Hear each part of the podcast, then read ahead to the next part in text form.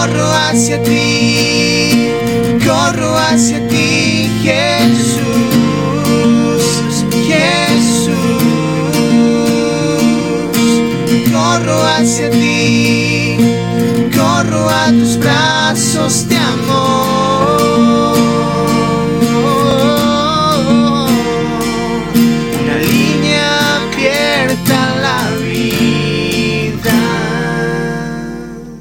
Tengo que compartir un tema para que para mí es importante, necesario en este tiempo. Como decía nuestro, her- nuestro hermano, en los tiempos que, estamos viviendo, tiempos de caos, tiempos de desesperanza, tiempos de situaciones difíciles en el mundo.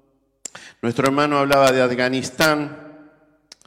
Nosotros eh, supimos y lo mencionamos en este lugar que eh, una semana, unos días antes, una semana antes del, terremoto en Turquía, fueron asesinados públicamente hermanos cristianos que confesaban su fe por Jesucristo. Eran 24 y fueron muertos en una plaza por predicar el Evangelio de Jesucristo. Pero bien, este es el tiempo, son los tiempos finales en el que algunos en distintos lugares van a tener que enfrentar situaciones tan críticas como estas. Nosotros hoy, gracias a Dios, todavía podemos hacer esto, tener la libertad de tener nuestras puertas prácticamente abiertas y poder hablar de Cristo, salir afuera, poner un parlante y hablar de Cristo. Pero sabemos que hay lugares en este mundo donde no se puede hablar la palabra del Señor, donde hay gente que arriesga la vida para llevar una Biblia, para llevar un Nuevo Testamento, para llevar un librito de los Gedeones. Y oramos por esos nuestros hermanos que están en esta situación. Y también como cristianos conscientes nos preparamos, amén, para lo que se viene. Y la escritura dice que vienen tiempos difíciles, pero gloria a Dios porque el mismo que tuvo con todos nuestros hermanos que sufrieron y que padecieron persecuciones es el que está con nosotros. Y el que persevera hasta el fin, este será salvo. Amén.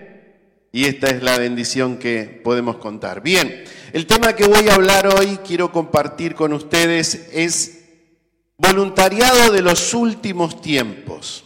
¿eh? Voluntariado de los últimos tiempos. ¿Saben lo que es un voluntariado, no? Eh, sí. Nosotros en la ciudad tenemos un, equipo de personas que pertenecen a los bomberos voluntarios, ¿sí? Y gracias a Dios que tenemos en nuestra ciudad los bomberos voluntarios, porque son los que primero salen cuando hay alguna situación difícil, hay un incendio, hay un accidente, son los primeros en salir. Y saben que particularmente los bomberos, los bomberos son voluntarios.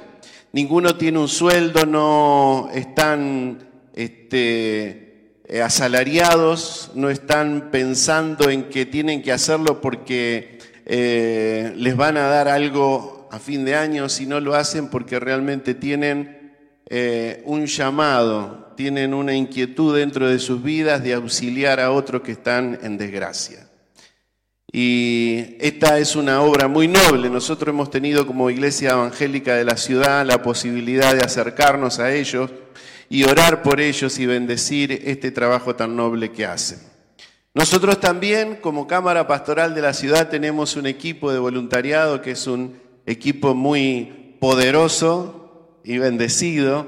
Tenemos al equipo de Tu Esperanza. ¿Cuántos hay de Tu Esperanza en este lugar hoy? Uno, dos, tres y cuatro. Y gloria a Dios por este equipo. ¿Qué es el equipo Tu Esperanza? Tu Esperanza es un grupo de personas que auxilian a través de una línea telefónica o de las redes sociales a personas con intenciones suicidas. Y ya hace un par de años que está en servicio y gloria a Dios por esto, porque a través de este equipo hemos tenido la posibilidad de salvar vidas, de aconsejar, de ayudar a personas que estaban en esta situación. Y lo hacen a través del teléfono y el primer, La primera asistencia que se les da a las personas con esta intención es, es la primera ayuda psicológica para que ellos puedan reflexionar y puedan encontrar una salida, una alternativa que no sea solamente el suicidio. Así que damos gloria a Dios por este grupo. Este grupo es un grupo reducido. Ya tenemos, levantamos tres, cuatro manos y hoy a la mañana también tres o cuatro manos, porque es difícil, es difícil encontrar voluntarios para hacer esta tarea. Es difícil tener gente que disponga de su tiempo, de su vida, para dar vida a otro que está al borde de la muerte. Y y hoy quiero decirles que Dios nos, hace nos va a hacer un llamado a través de su palabra, a un voluntariado. Y es un voluntariado importantísimo, es el voluntariado de los últimos tiempos. Dios está llamando voluntarios en estos últimos tiempos. La pregunta que hoy vamos a tener que responder delante del Señor si ese voluntario soy yo o no. Dios desea de todo corazón que seamos cada uno de nosotros. Pero vamos a verlo. Vamos a leer la palabra, pero antes de leerla vamos a orar. Querido Señor, te damos gracias por estar en tu presencia. Gracias, Señor, por lo que nos has dado hasta aquí. Señor, hemos recibido palabras, Señor, a través de nuestro hermano Mario, que ha sido, Señor, tan gentil de compartirla con nosotros, Señor. Gracias por esta palabra. Ahora oramos por esta que vamos a compartir como iglesia, Señor, como el alimento, Dios mío, que cada domingo compartimos en esta congregación. Yo te ruego que añadas a esta palabra que voy a leer lo que está en tu corazón. Señor, que sea tu corazón, que sea tu boca la que nos hable y nos ministre para comprender esto que tiene que ver con un voluntariado, que tiene que ver con los últimos tiempos, que tiene que ver con lo que tú nos propones como iglesia a cada uno de nosotros. Señor, te ruego que, que quites todo, todo, todo malestar del enemigo, toda obra del enemigo que se levanta en contra del conocimiento de Cristo y de su verdad. Cuando hablamos verdades de Dios, tú sabes que en el mundo espiritual hay resistencia pero nosotros reprendemos toda resistencia en el nombre poderoso de Jesús y declaramos, Señor, que tú reinas y que tú vives en medio de tu pueblo. Señor, envía tus ángeles ministradores, tus ángeles guerreros, para que también, Señor, eh, ministren y hoy, Señor, podamos recibir tu palabra. Señor, que nuestro entendimiento, sea abierto para comprender lo que el cielo hoy está diciendo, para lo que tú estás diciendo desde el cielo para cada uno de nosotros, en el nombre precioso de Jesús. Les invito a buscar el Salmo 110 y lo vamos a leer en la versión Reina Valera y dice así. Jehová dijo a mi Señor, siéntate a mi diestra hasta que ponga a tus enemigos por estrado de tus pies. Jehová enviará desde Sión la vara de tu poder. Domina en medio de tus enemigos. Tu pueblo se te ofrecerá voluntariamente en el día de tu poder. En la hermosura de tu santidad, desde el seno de la aurora, tienes tú el rocío de tu juventud. Amén. Y en el verso 4 dice, juró Jehová y no se arrepentirá. Tú eres sacerdote para siempre según el orden de Melquisedec. Amén. Ustedes saben que este salmo se atribuye que es un salmo de David. Algunos lo cuestionan, pero nosotros podemos eh, confirmar que sí, que es un salmo de David, porque el Señor Jesús lo cita este salmo y no lo cita solamente él, lo citan eh, los apóstoles. Y hay aproximadamente 17 veces eh, que he citado este salmo en el Nuevo Testamento. Este es un salmo que los discípulos, después de la ascensión del Señor, predicaban y hablaban a las multitudes dando a entender que el cumplimiento de la palabra de Dios que era clara y era eh, importante para esos tiempos. Y nosotros podemos decir que esta palabra hace tres mil años que ya se ha, este, que ha recibido este varón de Dios, David, porque de esta manera lo dejó escrito en su salmo. No sabemos si él a la noche lo soñó, si vino algo de parte de Dios, si él tuvo un, un éxtasis y vio esta escena, pero es una escena gloriosa que iba a suceder mil años después de que él lo recibe. Qué cosa maravillosa. Y nosotros encontramos a través de los salmos y a través del Antiguo Testamento, desde el Génesis, la historia eh, expresada, anticipada de manera profética de lo que iba a ser nuestro Señor Jesús, nuestro Salvador. Hoy nosotros estamos hablando de la historia que sucedió ya hace dos mil años pero cuando se escribió esto todavía no había pasado, no había aparecido el Mesías, pero era el Mesías anunciado. Cuando él vino, sus discípulos eh, compartieron con él tres años y medio. Tres años y medio en que fueron enseñados, les fue instruido. Nuestro hermano habló de, un sermón, nuestro hermano habló de, cosas que Jesús le había explicado, que le había enseñado a cada uno de sus discípulos. Y algunas cosas entendieron, pero otras no entendieron. Pero fue necesario que nuestro Señor Jesús muriera y aún sabiendo, porque él mismo le había dicho a cada uno de ellos que era necesario que el Hijo del Hombre sea llevado y sea eh, puesto prisionero y sea muerto a causa eh, de los malvados, de los malhechores. Y se cumplió esto tal cual lo había narrado se cumplió tal cual se había escrito de él a través del Antiguo Testamento y él al tercer día gloriosamente resucita. Y cuando resucita se presenta a los discípulos y durante 40 días estuvo hablando y enseñándoles y abriéndoles las escrituras para que ellos comprendan lo que en todo ese tiempo de los tres años y medio no entendieron. Y aún antes que estaban escritas cosas y misterios en la escritura que ellos no entendían.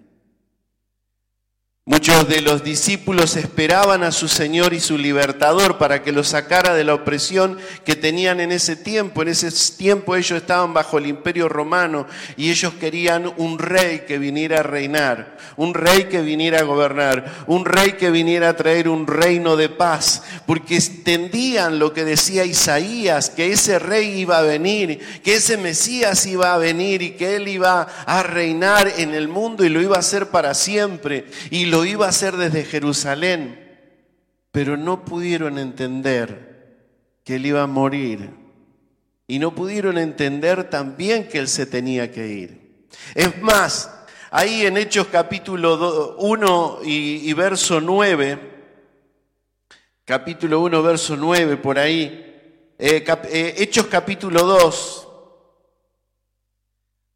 les dice, eh, anuncia Pedro, pero ahí en los hechos, denme un segundito que lo estoy buscando. Eh, y dice que el apóstol, eh, el, el, apóstol, que el hombre que escribió los salmos, este varón de Dios que escribió los salmos, le cuenta a, a este a quien fue dirigido la carta, que en el momento que el Señor ascendió, en el capítulo 1, verso 9, que el Señor ascendió, dice que le dice, varones, ¿qué están mirando hacia el cielo? Dice que Él fue tomado en una nube y fue llevado al cielo. Ese mismo que ustedes ven que ha sido tomado y llevado al cielo, ese mismo regresará. Y dice, y todo ojo le verá. Amén. Hasta ahí tenían la historia, hasta ahí tuvieron la historia los discípulos. Hasta ahí comprendieron lo que, lo que había sucedido, pero aún esperando ellos que el Señor volviera en cualquier momento, al día siguiente, porque ascendió, pero también dice que iba a volver. Pero en ese tiempo, cuando ellos reciben el poder del Espíritu Santo, entienden y comprenden en plenitud lo que el Señor había anunciado mil años antes. ¿Y qué le dice mil años antes? Dice que David, aquel rey, tiene esta visión y ve al Señor, al Dios Todopoderoso, que le dice, ocupa tu lugar, ven, le dijo mi Señor, a mi, dijo Jehová a mi Señor, siéntate a mi diestra hasta que ponga a tus enemigos bajo tus pies. Ocupa el lugar que, que, ganaste en la batalla, hijo mío. Este es tu trono, este es el lugar. Este es el lugar que estaba preparado para vos desde el día en que asumiste este compromiso. Peleaste la buena batalla, ganaste, venciste, destruiste el imperio del enemigo. Y ahora yo quiero que vos te sientes al lado mío y mires lo que voy a hacer.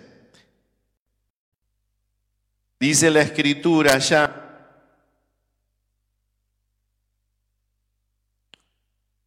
En Hechos capítulo 1, en, perdón, en Filipenses capítulo 2 y versos 6 al 11. Dice, el cual siendo en forma de Dios no estimó el ser igual a Dios como cosa que aferrarse, sino que se despojó a sí mismo tomando forma de siervo, hecho semejante a los hombres y estando en la condición de, los, de hombre, se humilló a sí mismo haciéndose obediente hasta la muerte y muerte de cruz. Por lo cual Dios también lo exaltó hasta lo sumo y le dio un nombre que es sobre todo nombre para que en el nombre de Jesús se doble toda rodilla de los que están en los cielos y en la tierra y debajo de la tierra, y toda lengua confiese que Jesucristo es el Señor para la gloria de Dios Padre. Esto fue lo que se cumplió. El Padre lo recibe. Esto es lo que fue lo que vio Daniel al Barenaya, al Hijo del Hombre, sentado a la diestra del Padre Ahí en Daniel 7:13 habla de este, de este Jesús vencedor, de este hijo de hombre que estaba ocupando el lugar que Dios le había asignado.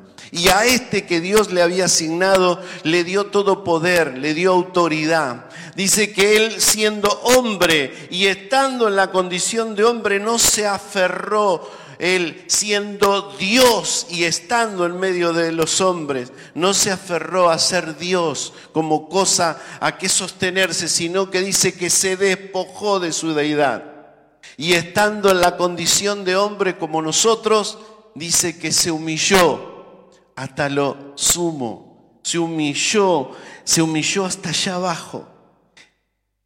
Y de ahí abajo, del sepulcro, de estar en ese lugar, en, el infierno. De ahí dice que Dios lo levantó de entre los muertos y lo puso en alto y le dio un nombre que es sobre todo nombre, para que todo lo que está en el cielo y todo lo que está en la tierra y debajo de la tierra se arrodillen delante de Él y confiesen que Jesucristo es el Señor para la gloria del Dios Padre. Este Cristo venció. Este Cristo tomó el lugar. Este Cristo es el que nosotros conocemos. Es el que hoy tenemos la historia concebida, la historia realizada. Este Cristo está reinando. Este Cristo está en el cielo. Este Cristo está a la diestra del Padre. Dice que intercede por nosotros todos los días. Y Dios le dijo, quédate acá. Tenés que estar al lado mío. Y dice que Él venció, por eso tomó ese lugar. Él venció. Y ahí, si leemos un poquito más, en Colosenses capítulo 2, verso 15 dice que Él ganó la victoria. ¿eh? Colosenses 2, verso 15 al 15. Dice, y despojando a los principados y a las potestades, los exhibió públicamente, triunfando sobre ellos en la cruz. ¿Se dan cuenta? Que ellos eh, entendieron a través de lo que Pablo les dice que Jesús fue el victorioso vencedor que despojó a los principados. Cuando él asciende cruza por los cielos y dice que los despojó, despojó los principados y los exhibió públicamente. Fueron derrotados, fueron vencidos. Él ganó la victoria. Él triunfó en la cruz del Calvario. En el momento que Él dijo, consumado es, ganó la batalla por nosotros. ¿Eh? ¿Se acuerdan esa? Hay una canción que dice, has ganado la batalla, has ganado la victoria y lo hiciste por mí. Ese vencedor es a quien nosotros seguimos. Ese vencedor es a quien servimos. Ese vencedor es el que anunció lo que nosotros estamos compartiendo hoy en este salmo. Este salmo que para nosotros es muy importante. Y hoy a través de este salmo vamos a tener este llamado maravilloso para lo que Dios quiere hacer con nosotros. Y dice, siéntate a mi, diestra, a mi diestra hasta que ponga a tus enemigos por de tus pies. Él venció y tomó su lugar. Pero le dice, siéntate porque voy a hacer una cosa, le dice Dios, voy a poner a tus enemigos por estrado de tus pies. ¿Y cómo lo iba a hacer el Señor? Con esa iglesia que Dios había llamado, con esa iglesia que estaba formando a través de los apóstoles, con esa iglesia que fue formada a través de las décadas, a través de la historia, con esa iglesia que hoy está escuchando este mensaje. Con ellos va a ganar la batalla, con ellos va a dominar, con ellos va a alcanzar lo que Dios le prometió a su Hijo, hasta que ponga a tus enemigos por estrado de tus pies. Desde el día que vos y yo recibimos a Jesucristo, tenemos un enemigo. Ese enemigo es el enemigo de nuestras almas. Pero Dios nos promete acá, a través de su palabra, que Él va a poner a los enemigos bajo nuestros pies. A los jóvenes le dice, ustedes que han vencido al maligno, la palabra de Dios dice que nosotros tenemos al enemigo bajo nuestros pies, que la victoria es para nosotros porque la declaró el Padre y porque Cristo la ganó. Nosotros solamente tenemos que tomarla. Amén. ¿Cómo estás en esa guerra y en esa batalla con, con tus enemigos? ¿Quién es tu enemigo? ¿Qué cosas se oponen? A que Dios haga contigo lo que Dios se ha propuesto, hasta que tus enemigos sean este, puestos por el estrado de tus pies. Jehová enviará desde Sión la vara de su poder. ¿Cuál es la vara de su poder?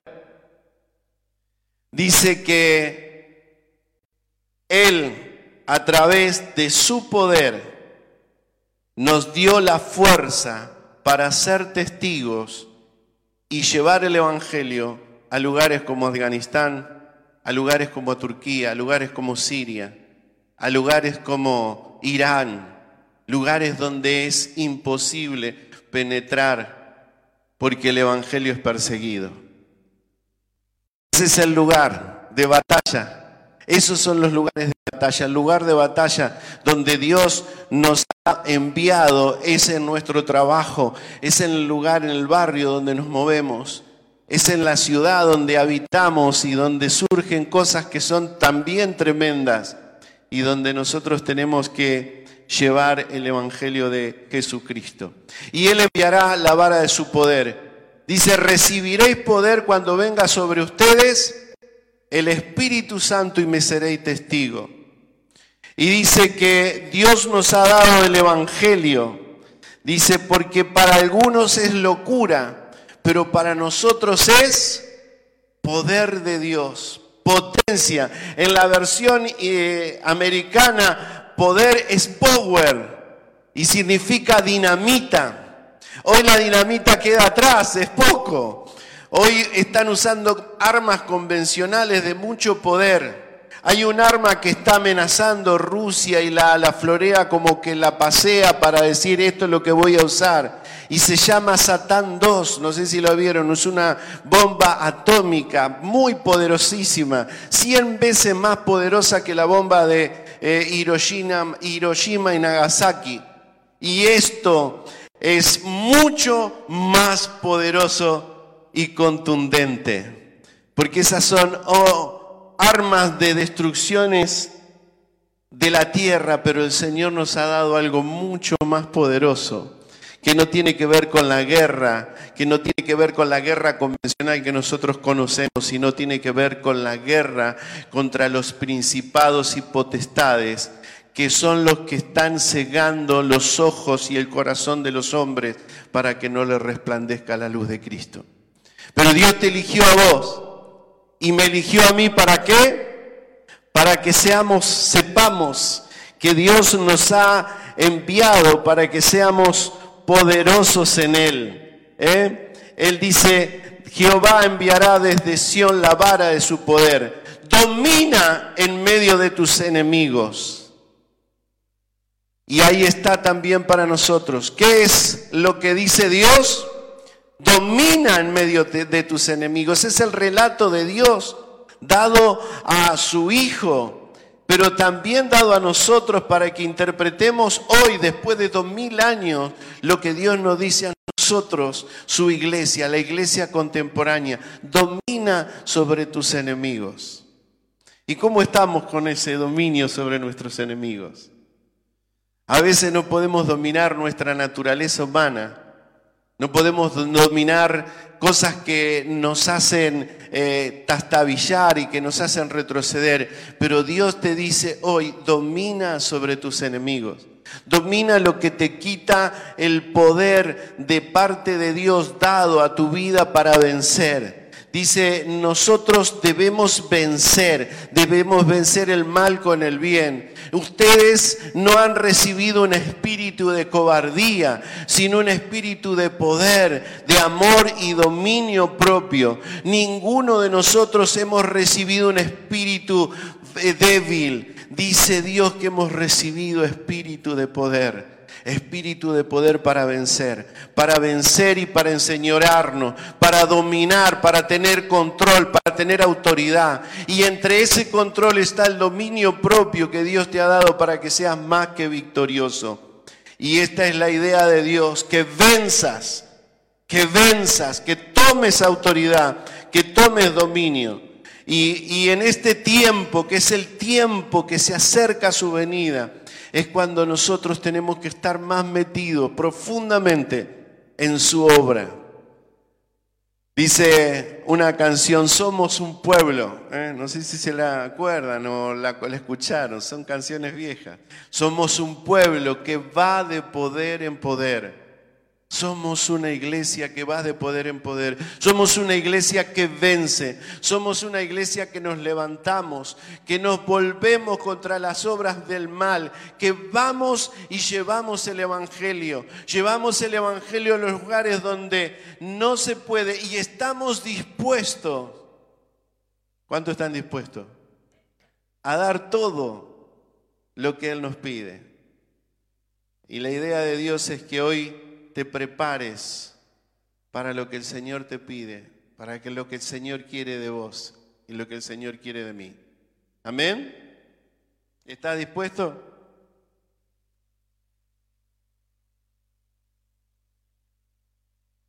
Y en el verso 3 dice algo que, que es maravilloso y es el título del sermón que hoy tenemos. Dice, tu pueblo se ofrecerá voluntariamente en aquel día, en la hermosura de la santidad. Dios le dice a Jesús, aquel que le da la autoridad para sentarse a su diestra, para que ocupe el trono le dice que en los últimos tiempos, en los últimos tiempos, va a haber un pueblo, va a haber gente que voluntariamente se va a ofrecer para vivir una vida en santidad, para vivir el Evangelio de la manera que Dios lo pide, que va a ganar la batalla contra el enemigo como la ganó Jesús. Que las armas de nuestra milicia no son carnales, sino son poderosas en Dios para destrucción de fortaleza. Esos voluntarios son los que deciden menospreciar su vida hasta la muerte para seguir y amar a Jesús. Y a esos voluntarios Dios está llamando. Hay muchos que escuchan el mensaje, pero cuando tienen que levantar la mano para ser voluntario, no son muchos, porque esto requiere de parte de cada uno de nosotros un esfuerzo, una intención, un deseo. Dice que la historia que había eh, en, un, lugar hace unos cuantos años atrás, creo que lo, he contado, eh, en un lugar donde eh, los cristianos también eran perseguidos y vivían en colonias, y era un grupo de moravos, y entre esos grupos de moravos cristianos convertidos, decididos por servirle al Señor y amar a Dios con todas sus fuerzas. Un día tomaron la decisión de irse de un lugar hasta otro, donde eran llevados como esclavos o como prisioneros para hacer trabajos forzados. Pero ellos sintieron en su corazón el, deseo de ir a aquel lugar para predicar el Evangelio de Jesucristo. Y cuando la gente que los quería y que los amaba porque eran dos jóvenes, eh, les preguntaron por qué iban a hacer eso, que eran tan jóvenes, todavía no tenían una familia formada, y cómo iban a hacer eso, que se iban a vender como esclavos o se iban a entregar como esclavos para hacer una cosa de esa. Dice que la respuesta de estos dos varones fue que el Cordero reciba la recompensa de su sacrificio. Voluntariamente se ofrecieron dar su vida por lo que se comprometieron con Dios, porque entendieron lo que Jesús había hecho por ellos. Dice que en este tiempo se levantan hombres y mujeres voluntariosos, deseosos de cumplir con lo que el Señor le pide. David, el mismo que cuenta esto que estamos compartiendo esta noche, dice que un día dijo, ¿qué daría yo? ¿Qué daría yo por tomar un sorbo de agua del pozo de Jacob? Dice que habían tres de sus valientes guerreros que escucharon lo que David había dicho. Y de una manera sorprendente, una hazaña tipo eh, Indiana Jones, llegaron a aquel lugar, al pozo, donde estaban los filisteos, el pueblo enemigo de Dios. Y dice que con una gran hazaña sacaron un recipiente con agua y se lo trajeron al rey. Escuchaba eh, en la transmisión que se hizo de misión algo que compartió un joven que, que admiro por lo que Dios le ha dado y por el conocimiento de la palabra que tiene de parte de Dios. Y, anoté algunas cositas que las quiero compartir con ustedes si me, si me dan un tiempito. Lo tenía acá apartado, pero eh, se corrió. Este, y dice algo muy importante. Dice que él le pide, Jesús le pide al Padre algo. Jesús ora pidiendo algo al Padre. Y dice así, ¿qué es lo que Jesús quiere? Y esto es lo que tenés que escuchar esta noche. ¿Qué es lo que Jesús quiere? Y aquel que dice, yo quiero hacer lo que mi Señor quiere. Es como el valiente que escuchó que David quería simplemente un vaso de agua, un sorbo de agua del pozo de Jacob. Y de una manera tan valiente y tan sorprendente fueron a buscarle el agua. Dice lo que Jesús quiere, primeramente, que seamos apasionados por Él, que realmente seamos apasionados. ¿Y saben lo que es ser apasionado? Ser apasionado es ser argentino en un mundial de fútbol. ¿Entienden? Es fácil de entenderlo. Que han gritado el gol de Argentina, que han gritado los penales, que han gritado desesperadamente. Algunos que han salido hasta festejar y a celebrar allá en las plazas, en los lugares públicos. Apasionado por Jesús gente que tenga pasión por buscarlo en intimidad. Gente que tenga pasión por venir a, buscar su rostro. Gente que tenga pasión por venir los martes a aprender. Gente que tenga pasión por venir los, los, jueves a orar y tener, clavar las rodillas acá y orar y gemir y alabar y adorar a Dios. Gente apasionada que, que se pone a cantar, que adora a Dios con integridad, que adora a Dios y que dice, Señor, esto es el principio de lo que vamos a hacer por la eternidad. Y lo hacen con devoción. Cuando adoran a Dios no son palabras, cierran los ojos, adoran. No le importa lo que sucede al costado, de otro lado. No son apasionados, entregados. No gritan gol. Gritan gol con todas sus fuerzas. Cristo viene. Cuando cantan la canción Señor, rasga el cielo y baja, lo cantan con una entrega, con una convicción, porque desean ver a su Señor y están convencidos que así va a ser. Dice otra de las cosas que el Señor quiere, quiere discípulos. ¿Saben lo que es un discípulo? ¿Saben lo que es un discípulo? Es uno igual a su maestro. Alguien que aprendió, alguien que entendió, alguien que sabe lo que el maestro quiere y lo vive en propia experiencia, lo vive en su propia vida. Y todos los que lo escuchan dicen, ah, este estuvo con ese maestro, porque es un discípulo igual.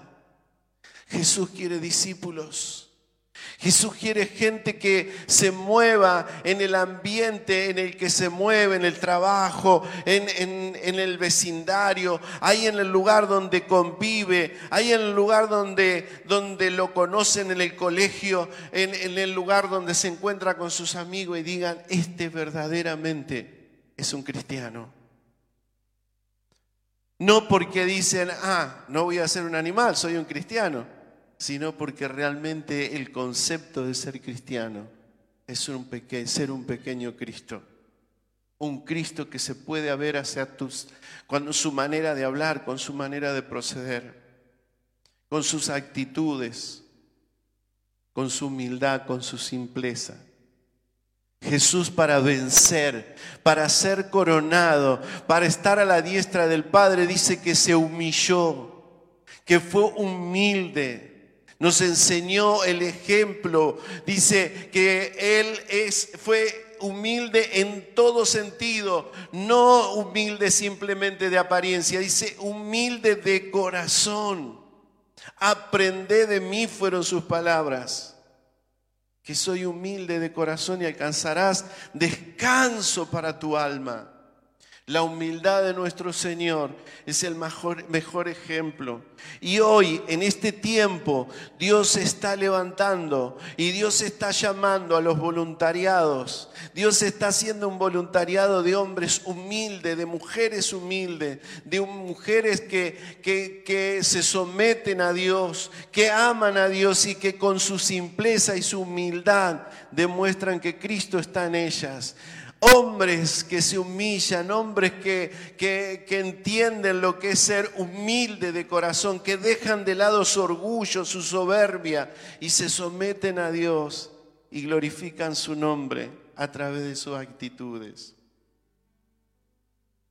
Dice que otra de las cosas que Jesús quiere es personas que estén dispuestos a ser mensajeros, que lleven el mensaje, como estos moravos, que estén dispuestos a dar la vida, que menosprecien su vida para llevar el Evangelio a otros. Yo cuando escucho esto y digo, sí, Señor, que el Cordero reciba la recompensa, ay, quiero estar a esa altura. Quiero estar a esa altura de dar todo por Él. Y ese es el grupo de voluntariado que el Señor está llamando.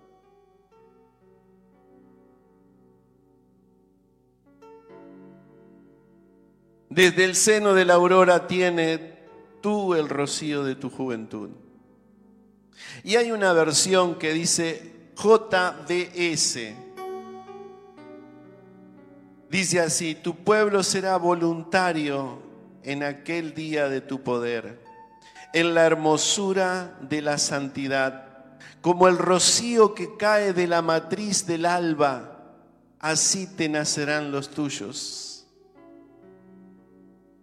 así nacerán los santos, los santos de los últimos días. El voluntariado de este servicio que el Señor está pidiendo, demanda de algo. Demanda de una devoción y de un amor, de ser intensos en Él, de tener una vida consagrada, santificada, dedicada, apartada, no de personas que estén viviendo a medias tintas, que le interese Dios de a rato sino gente que se la juegue. Amados, Él se jugó por nosotros. Él ganó la victoria, nos queda a nosotros. El Padre dice, se va a levantar. El Padre dice, sí, sí, sí. Va a haber gente voluntaria. Va a haber gente que va a decidir entregar todo, que va a dar todo su tiempo, que va a dar todo su ser, que va a entregar su santidad, que va a ser santo para nosotros. Y que van a amar la justicia y que van a amar la verdad y que me van a seguir y que no van a vivir simplemente levantando la mano y siendo cristianos cuando están en un recinto, sino hasta en sus, en sus camas, aun cuando duermen van a ser santos, porque en sus pensamientos va a estar su santidad y van a amarte de tal manera que van a estar dispuestos a dar todo lo que tú le pides. Y en el verso 4, y ya para terminar, dice, juró Jehová, el Padre, juró Jehová, y no se arrepentirá. Tú eres sacerdote para siempre según el orden de Melquisedec. Juró el Padre que Él cambiaría la historia. Dice que los únicos que podían ser sacerdotes eran los descendientes de Leví, los descendientes de Aarón. Y solamente esa casta podía tener la capacidad o la responsabilidad de tener un sacerdocio. Pero él le dice a Jesús, el Padre, tú eres Tú eres sacerdote. Él era descendiente de David, de la tribu de Judá. No podía haber sacerdocio en él, sacerdocio en él, según el orden que había sido establecido por Moisés al pueblo de Israel. Pero Dios dice, miren, acá se termina todo. Les voy a decir una cosa, lo juro y lo establezco yo por siempre y para siempre. Tú serás sacerdote para siempre según el orden de Melquisedec. Y todos los que estamos detrás, todos los que hemos creído en Jesús, todos los que hemos sido comprados por su sangre, todos los que somos de Cristo, todos los que somos suyos, vamos a tomar un compromiso de ser sacerdotes según el orden de Melquisedec. Y nuestra responsabilidad como sacerdote va a ser ministrar la santidad de nuestro Señor. Como el verdadero sacerdocio tiene la libertad de acercarse al Padre, como Jesús se acerca al Padre, así nosotros vamos a tener este contacto con el Padre día y noche. Y lo vamos a hacer en el altar, y lo vamos a hacer cantando, y lo vamos a hacer orando acá en Oreb, y lo vamos a hacer predicando el Evangelio en todos los lugares donde Dios nos mande. Y vamos a ser los representantes del reino de los cielos, porque hemos sido llamados para ser sacerdotes. Y el sacerdote tiene requisitos. Y la semana que viene vamos a estar hablando de esos requisitos que tiene el sacerdote. Y este sacerdote del orden de Melquisedec. Algo maravilloso y que quería compartirlo.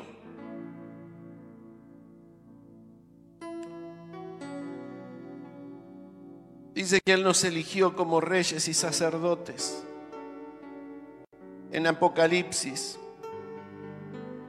capítulo 1, versos 6 al 8. Dice, y nos hizo reyes y sacerdotes para Dios, su Padre. A Él será la gloria, el imperio por los siglos de los siglos. Amén. ¿A quién nos hizo? A los que creemos en Él. A los que estamos dispuestos a amarlo. Pero amarle es imitarle. Amarle es ser uno igual que Él. Y algo maravilloso que, que, a mí me conmueve. Muchos dicen, ¿cómo es la santidad del Señor? ¿Cómo puedo observar la, la hermosura de nuestro Señor? ¿Cómo puedo ver a Dios? Ay, perdón. ¿Cómo puedo ver la hermosura de su santidad? Él nos dejó escrito en su palabra cosas maravillosas. Hay historias de las que demuestran la santidad de nuestro Señor, la hermosura de su santidad. Dice en Juan que Él, desde el principio, Él era el verbo y el verbo era Dios y el verbo estaba con Dios.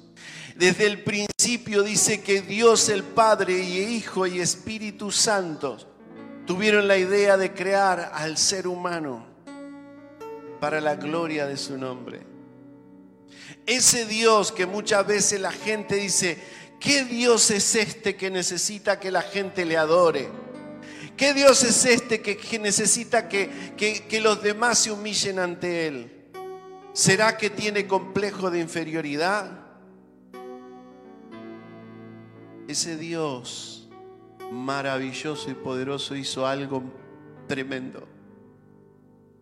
Y lo demostró con actitudes. Y ese es el ejemplo que nos da a nosotros para que nosotros lo imitemos.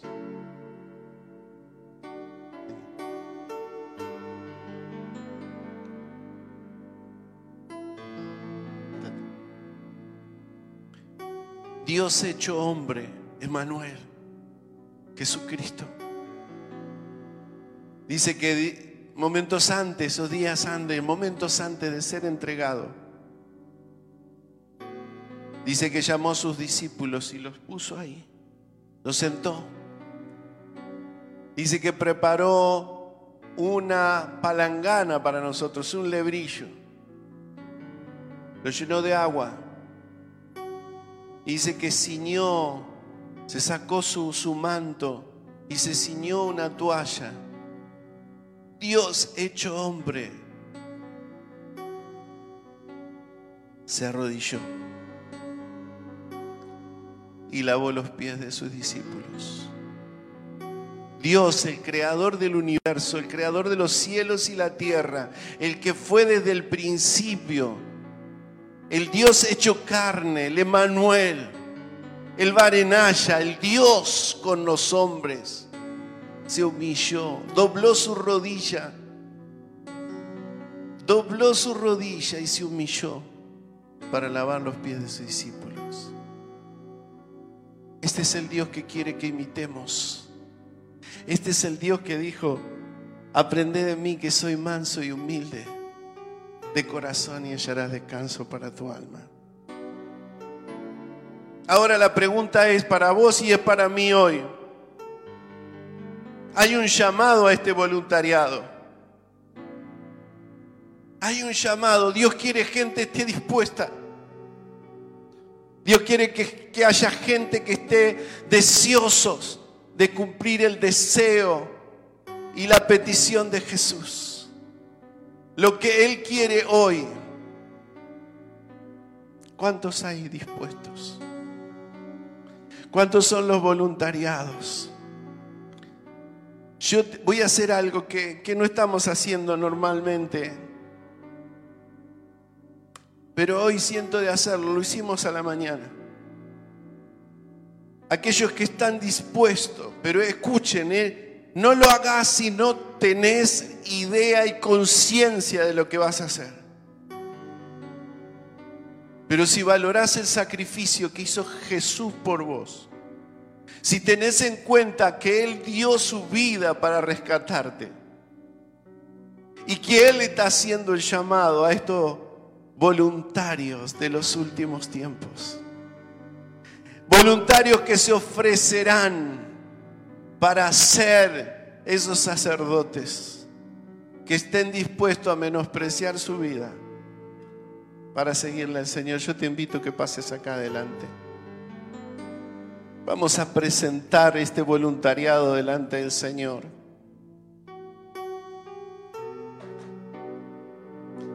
Vamos a presentar el voluntariado delante del Señor.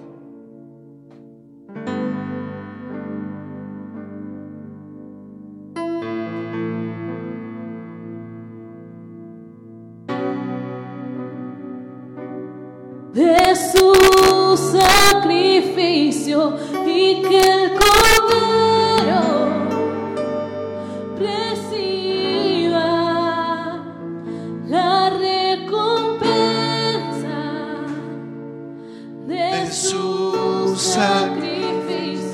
más adelante, por favor.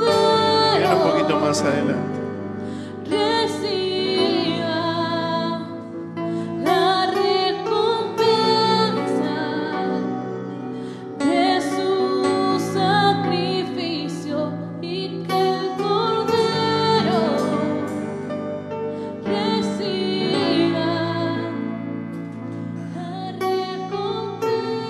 Antes de finalizar, aquellos que nos siguen por streaming, aquellos que nos están viendo a través de las redes sociales,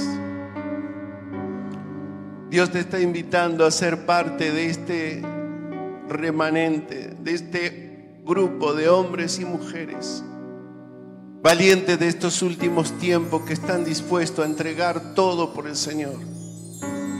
Esta es la invitación que Dios te hace a vos como lo hace esta iglesia local. Dios te quiere en sus filas y está dispuesto a darte todo el poder, toda la fuerza que vos necesites para poder cumplir con esta misión. No te quedes afuera. Es solo de valientes. Es solo de dispuestos a ser santos porque Él es santo. Es solo de dispuestos de hombres y mujeres que quieren realmente invertir su vida por amor, por amor a aquel que lo dio todo. Aquel que está a la diestra. Aquel que dice, mía es la victoria. Aquel que está buscando hombres y mujeres humildes que quieran gastar su vida sirviéndole al Señor. Y que el Cordero reciba la recompensa de su sacrificio.